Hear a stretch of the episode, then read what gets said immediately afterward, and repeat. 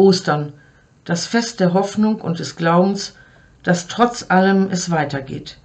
Durch Jesus und seine Auferstehung ein für allemal in die Welt gesetzt. Aus einem Trauergespräch.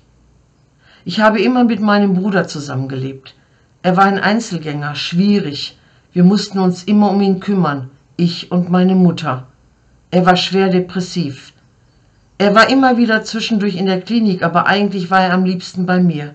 Wir sind gut miteinander ausgekommen. War es nicht manchmal schwer, frage ich. Für mich war es selbstverständlich, dass ich mich um meinen Bruder kümmere. Auf der Flucht hat er dann so richtig einen mitgekriegt. Mein Bruder war damals neun. Später im Westen wurden wir als Flüchtlinge beschimpft. Die Kinder in der Grundschule mochten uns nicht. Wir hatten oft nichts zu essen und keine gute Kleidung. Das hat meinem Bruder sehr zugesetzt. Auf dem Tisch liegt ein Foto. Es zeigt einen Mann von etwa 30 Jahren im Anzug, lächelnd. So war mein Bruder auch. Immer gerne schick gekleidet, da hat er Wert drauf gelegt. Nun ist er nicht mehr da, aber er ist erlöst. Nach einer kurzen Stille fährt Herr Bay fort. Ich weiß noch nicht, wie es mit mir weitergeht, ob ich die Wohnung halten kann.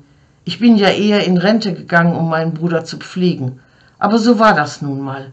Und irgendwie geht es weiter. Herr B. schweigt versonnen. Ich schweige auch. Ich staune, wie selbstgewiss und aufgeräumt Herr B. mir von seinem Leben erzählt, im Einklang mit den Entscheidungen, die er getroffen hat, mit Zuversicht für die kommende Zeit. Ein stiller Held des Alltags. Ich wünsche Ihnen ein gesegnetes Osterfest.